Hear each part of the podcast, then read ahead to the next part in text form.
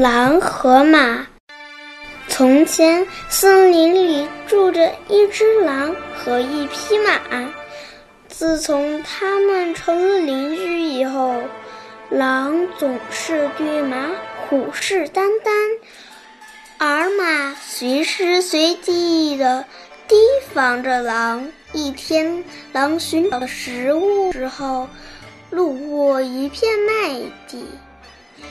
狼突然想起来，马最喜欢吃的食物就是麦片，便兴冲冲地跑回家去告诉马。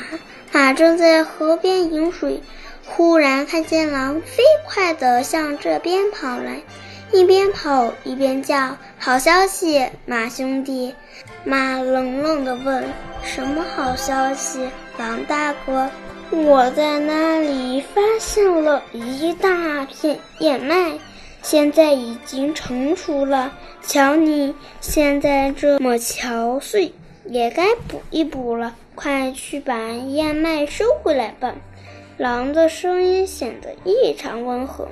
马听了以后，刚开始还有点惊喜，但很快这种惊喜就熄灭了。